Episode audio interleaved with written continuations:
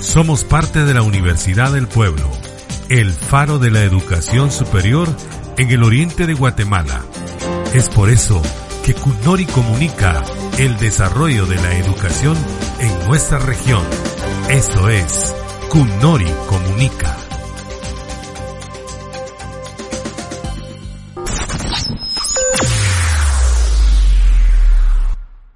Hola, hola, bienvenidos a un nuevo segmento llamado La casa de los jóvenes y no tan jóvenes. Soy Hazel Adriana Zúñiga Reyes y estaré compartiendo temas muy entretenidos que posiblemente vivamos cotidianamente y no los discutimos. Pues bien, este es un espacio en el que tendremos la oportunidad de llevar nuestros pensamientos a volar, así que sin más preámbulos, comencemos. Me imagino o quiero suponer que todas las personas que me están escuchando utilizan las redes sociales y como no, son tan populares que no se pueden evitar y existen muchas hoy en día. Está Facebook, Instagram, TikTok, WhatsApp, Twitter y muchas más que seguramente se utilizan con mucha frecuencia. Las redes sociales vinieron a modificar totalmente la forma en la que nos comunicamos y más ahora en tiempos de pandemia, porque lograron totalmente derribar cada barrera de tiempo y espacio, algo realmente increíble e impactante. Hace 20 o 10 años, ¿quién iba a pensar que esto fuera posible de manera tan única? Pero claramente toda causa tiene un efecto, efecto que puede ser positivo como a su vez negativo. Para profundizar el tema es necesario describir qué es una red social. Las redes sociales son estructuras formadas en Internet por personas u organizaciones que se conectan a partir de intereses o valores comunes. A través de ellas se crean relaciones entre individuos o empresas de forma rápida, sin jerarquía o límites físicos. Lo que ya habíamos comentado, no tienen límite de tiempo y espacio. Incluso, no es necesario conocer a una persona para comunicarse con ella.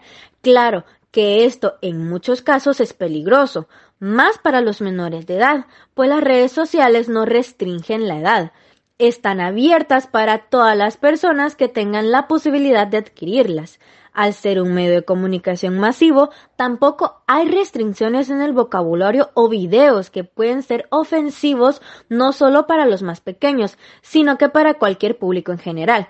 Sí, las redes sociales, aunque no lo parezcan, requieren de mucha responsabilidad, pero ¿cuáles son esas responsabilidades?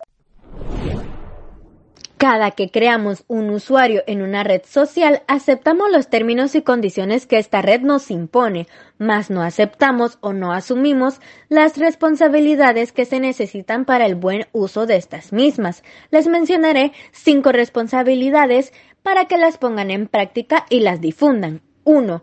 No hagas caso a las personas que te ofendan. Lo mejor es evitar a costa estas personas, porque podríamos sufrir de acoso, incluso nos podrían lastimar. Esto nos traerá consecuencias grandes como traumas o enfermedades, pero es un tema del que hablaremos luego. Por ahora es importante recalcar el no hacerle caso a estas personas que nos quieran dañar de alguna manera. 2. No publiques ni compartas nada ilegal.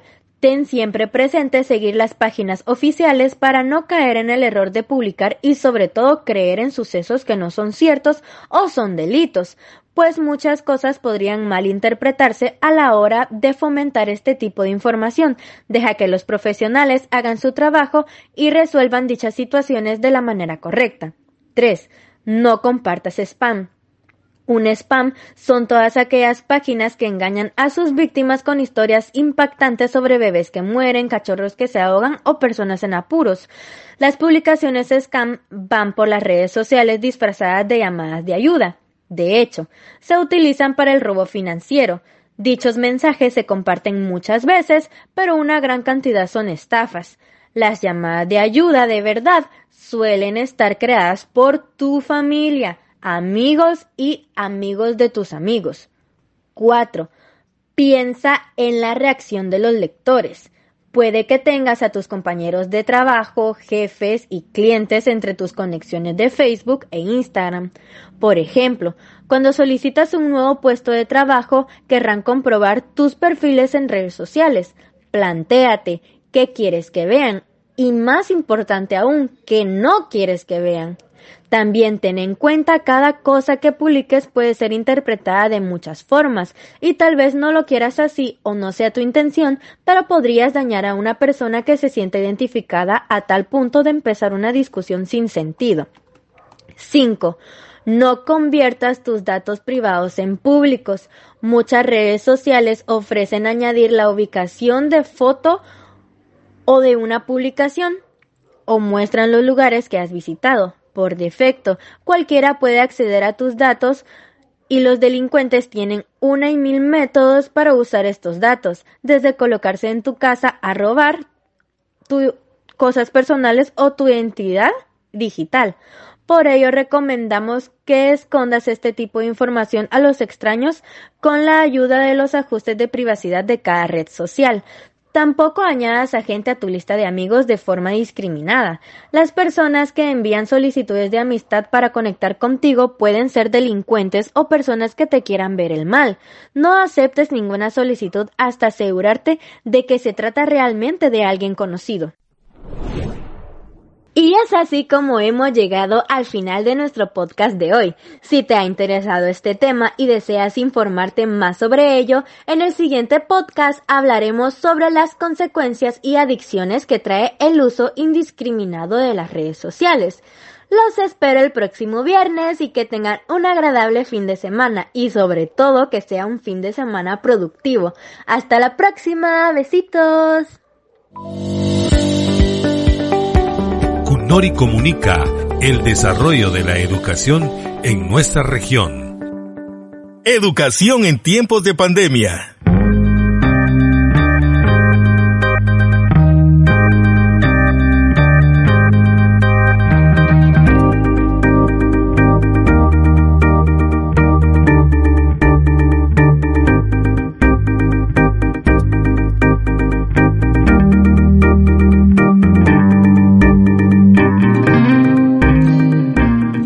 Amigos y amigas, qué gusto poderles saludar, espero se encuentren súper bien en esta mañana, tarde o noche, o a la hora que estés escuchando este podcast. Con ustedes, Paolo Santiago, y es momento que iniciemos.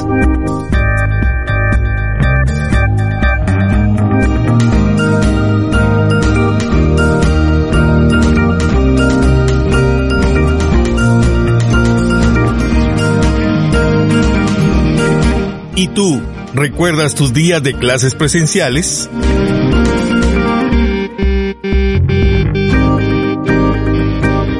En el tema de hoy hablaremos de cómo ha sido la educación en estos tiempos y no cabe duda que ha sido una de las actividades humanas claves que más se ha visto desafiada en tiempos de pandemia COVID-19. ¿Cuántos no recordamos esos momentos tan especiales en las aulas de clases con compañeros y maestros? Los nervios de las exposiciones y exámenes. En fin, algo que no se puede experimentar con la modalidad virtual.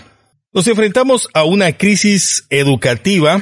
La pandemia ha arrebatado de sus aulas a casi 77 millones de niños durante los últimos 18 meses. El derecho a ir a la escuela y aprender es fundamental para el desarrollo, la seguridad y el bienestar de todos los niños. Sin embargo, las aulas eh, permanecen cerradas en muchos países mientras se mantiene la actividad social en restaurantes, salones y gimnasios.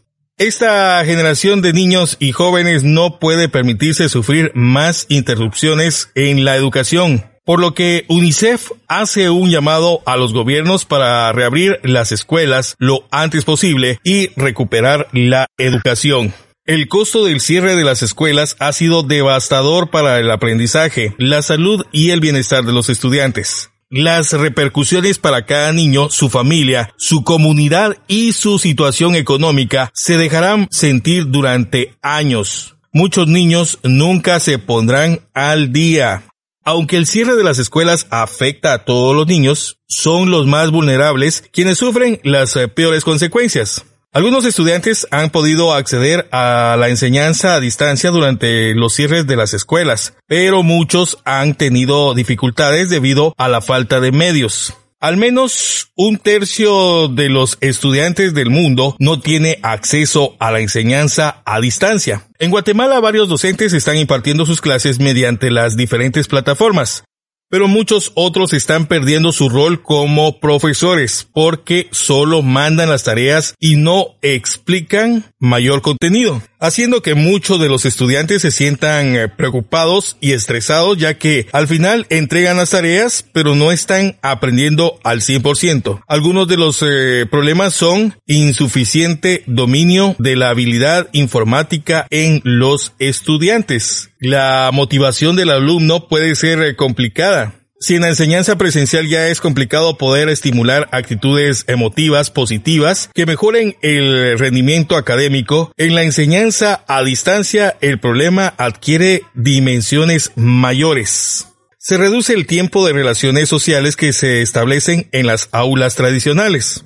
La disponibilidad de las computadoras en tiempo y espacio según el censo de la población realizado en el 2018 en Guatemala, el 68% no tiene acceso a Internet y el 78% no cuenta con una computadora. Solo el 16% de los estudiantes del sector público tienen acceso a Internet, lo que limita su acceso a la formación en línea durante la crisis. Pero en Guatemala, dentro de los programas que el gobierno implantó, sobresalen como temas positivos el aumento de la inversión en la alimentación escolar, que se ejecuta de forma descentralizada transfiriendo recursos a las organizaciones de padres de familia, OPF, estas reciben cuatro quetzales diarios por cada estudiante de la preprimaria y primaria contándose con menús regionalizados que buscan cumplir una adecuada nutrición, ya que muchos niños y niñas era el único alimento que recibían al día, y sin una buena alimentación hay una déficit de atención.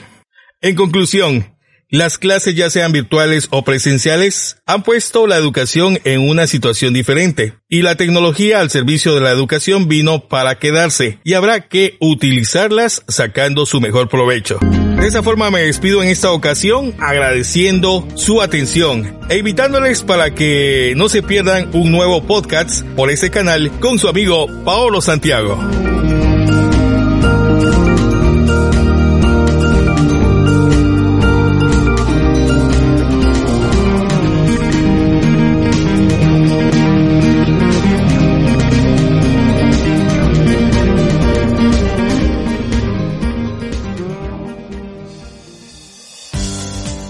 Somos parte de la Universidad del Pueblo, el faro de la educación superior en el oriente de Guatemala. Es por eso que CUNORI comunica el desarrollo de la educación en nuestra región. Esto es CUNORI comunica.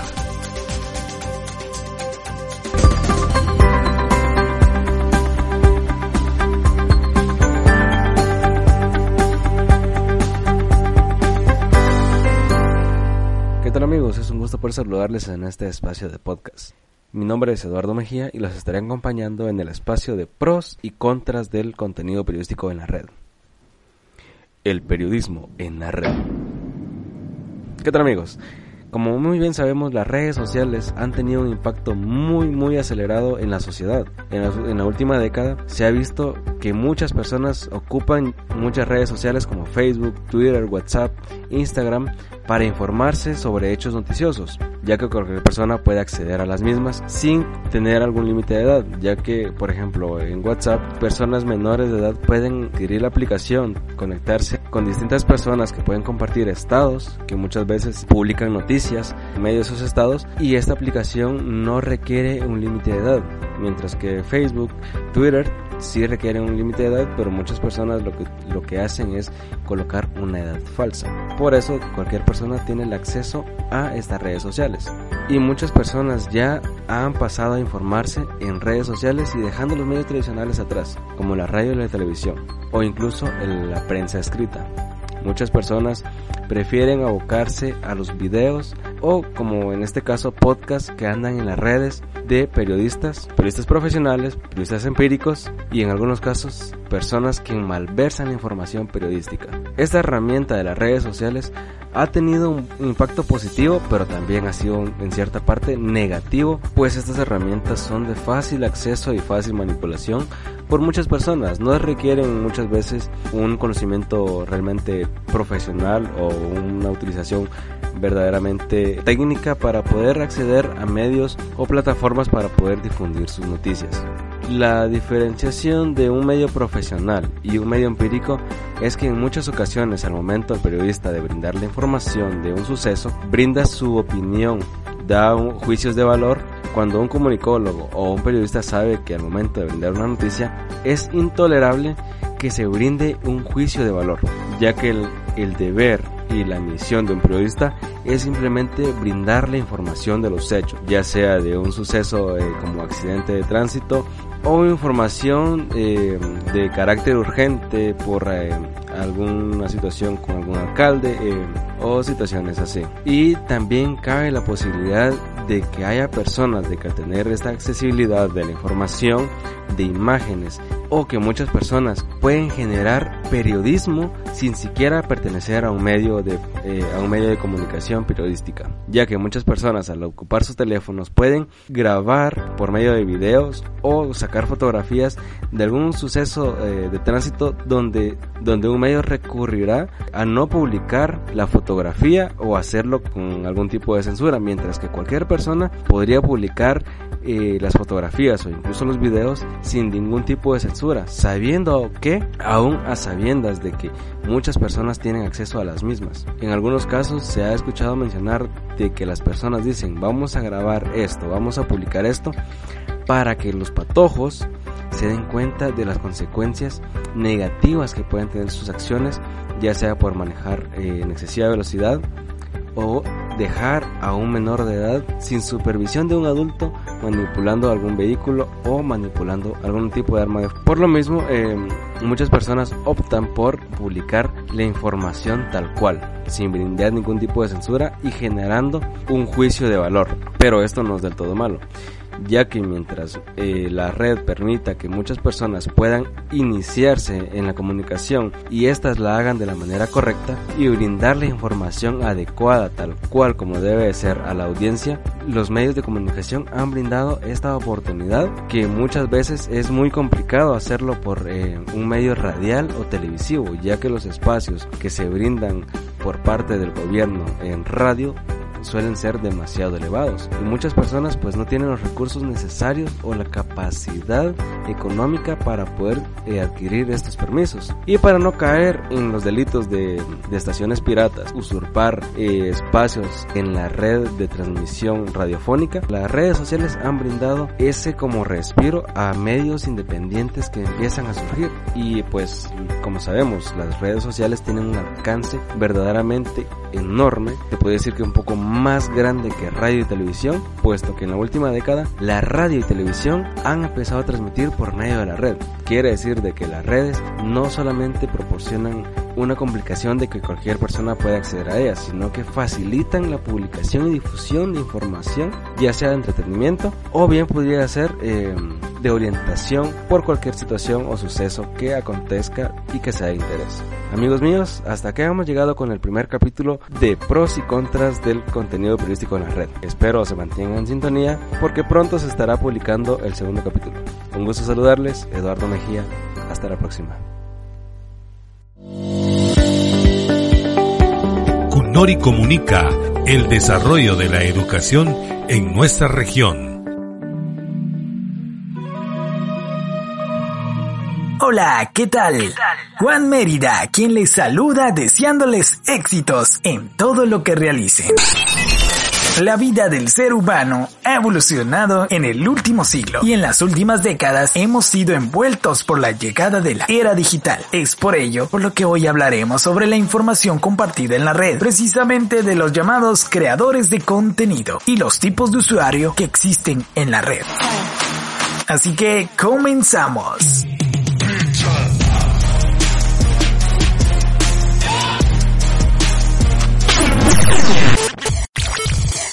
Para iniciar, hablemos de qué es un contenido en la red.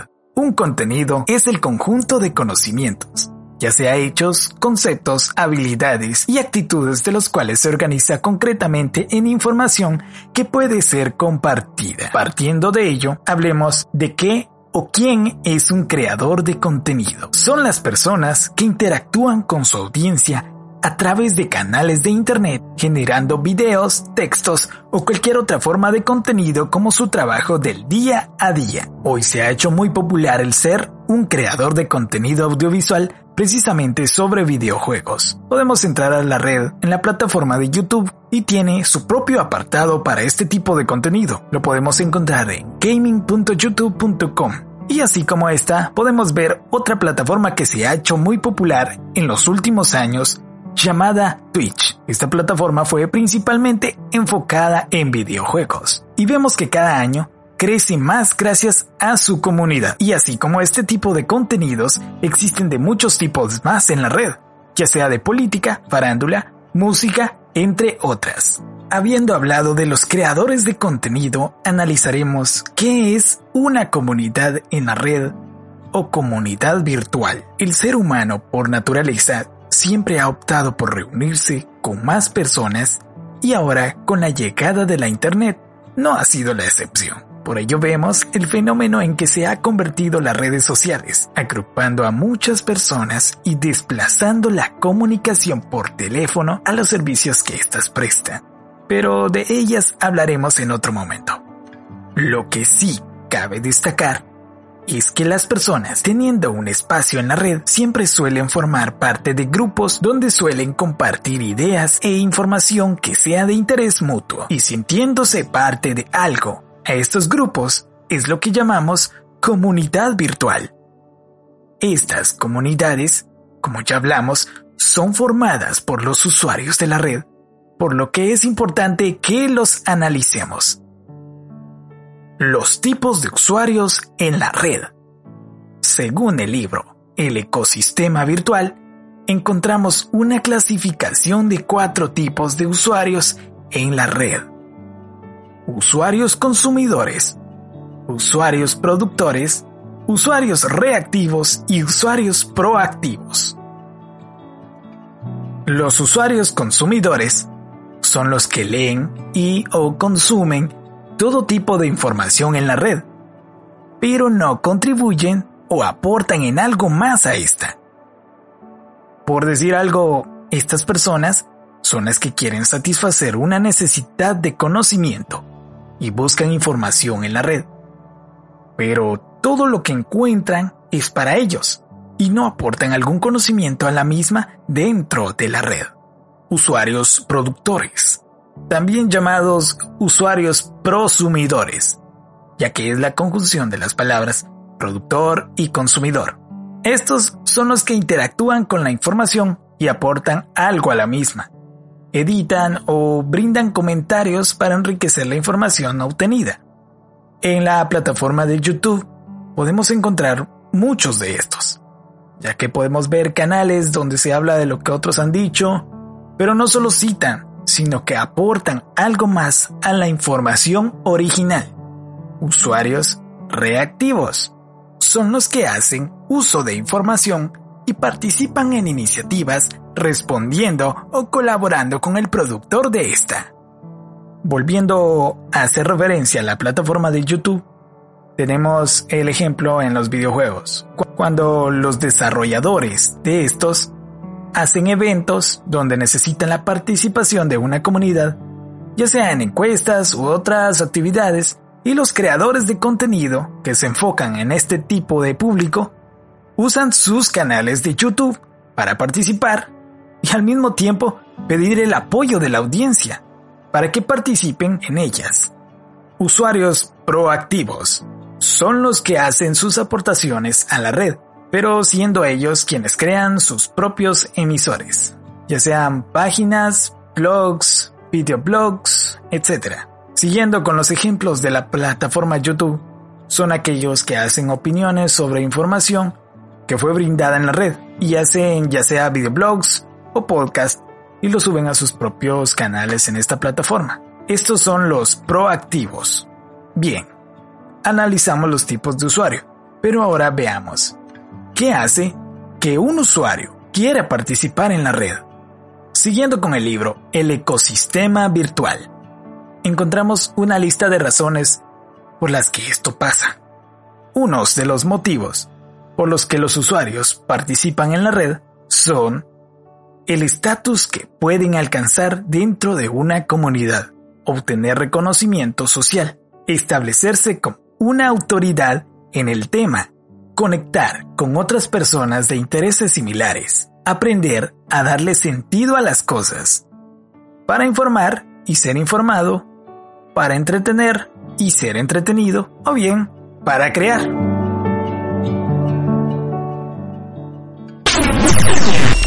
Y bien, hasta acá el podcast de hoy. Esperamos que la información brindada sea de mucho provecho para ustedes y que podamos seguir aprendiendo juntos en una próxima ocasión. Juan Mérida, quien se despide deseándoles un feliz día. Hasta la próxima.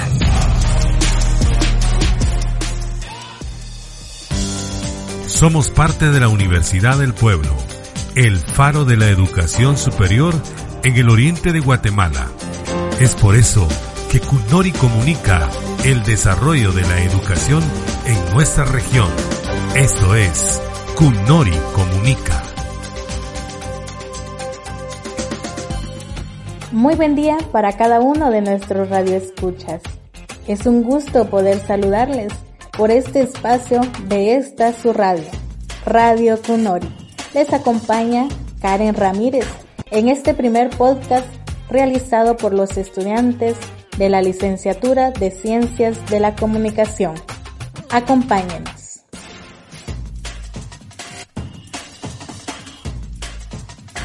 Este es el primer segmento de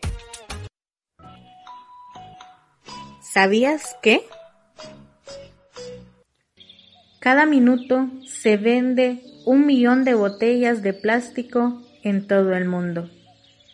Cada botella de plástico tarda alrededor de 450 años en descomponerse. La utilización del plástico se da en un 42% en el empaquetado de alimentos y productos manufacturados, siendo estos aquellos de un solo uso que apenas pasan unos minutos en las manos de los consumidores. Alrededor de 8 millones de toneladas de residuos plásticos acaban en los océanos cada año. Esto sumaría más de una tonelada de plástico por persona en el mundo. Si los datos se mantienen de la misma manera según la Organización de las Naciones Unidas, para el año 2050, los océanos tendrán más plástico que peces. Entre las consecuencias de la pandemia COVID-19 ha traído consigo el surgimiento de más plástico de un solo uso para evitar el riesgo de contagio del virus. Los tres países más poblados del mundo, que son China, Estados Unidos e India, han encabezado estos índices de plástico de un solo uso. Solo el 18% de los residuos que se encuentran en el mar no son plásticos o derivados de estos, y un 50% corresponde a plástico de un solo uso. Como consecuencia de esta situación, no es extraño que miles de animales mueran por culpa de la presencia de estos materiales en las aguas de los océanos. Los animales han percibido como comida estos plásticos. Esto ha provocado la proliferación de microplásticos. Los microplásticos se han encontrado en muchas cosas con las que interactuamos a diario. Por ejemplo, en los alimentos que ingerimos, el agua que bebemos, incluso en las cremas con que hidratamos nuestra piel. Cabe resaltar que la Tierra cuenta con el 97% de agua y dependemos de esto para regular el clima. Y los mismos se encargan de generar el 50% de oxígeno. El impacto tan grande que ha generado la contaminación por el plástico es potencialmente irreversible y está acabando con nuestra casa común. Gracias por su fiel sintonía. Se despide Karen Ramírez, invitándolos a que continúen sintonizando nuestra programación. Hasta la próxima.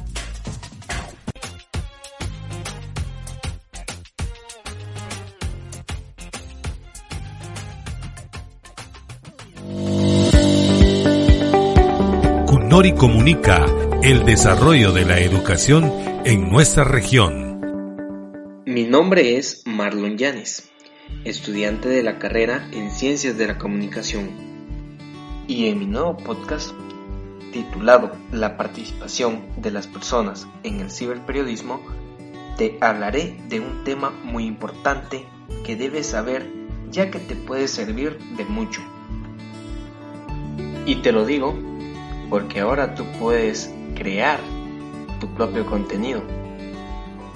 Y asimismo te puedes convertir en un comunicador o desempeñar el papel de un periodista sin ir a la universidad, debido a que en estos tiempos la tecnología nos da todo para poder realizar cosas que antes solo las podían hacer las personas que definitivamente se preparaban para eso y laboraban para algún medio de difusión.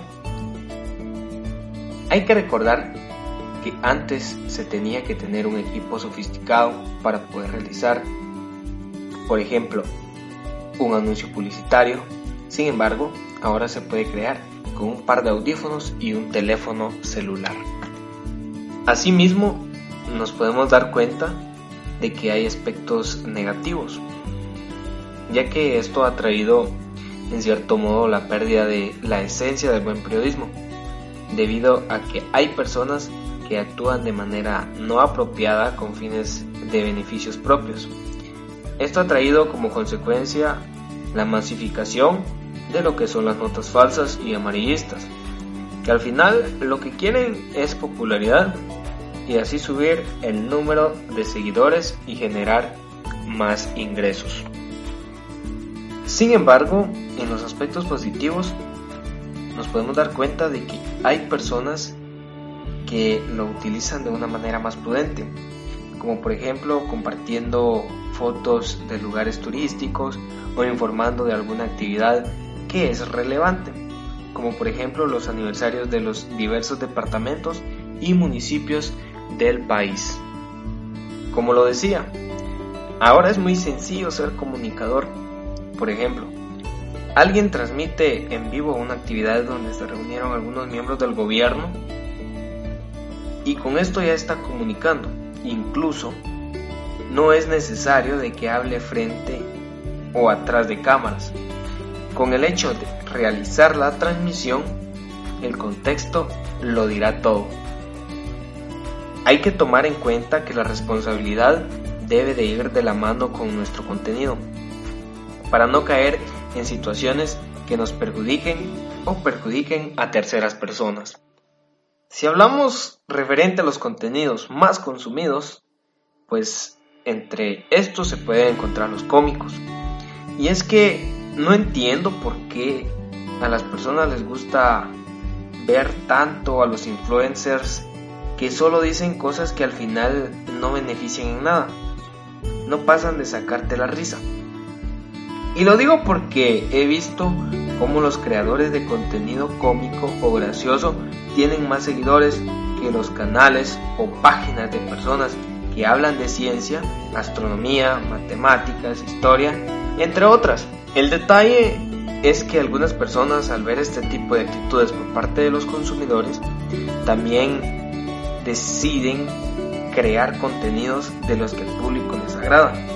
Y bueno, qué bien por ellos, van a ganar popularidad, pero ¿será que los consumidores al ver este tipo de contenido avanzan en sus conocimientos intelectuales?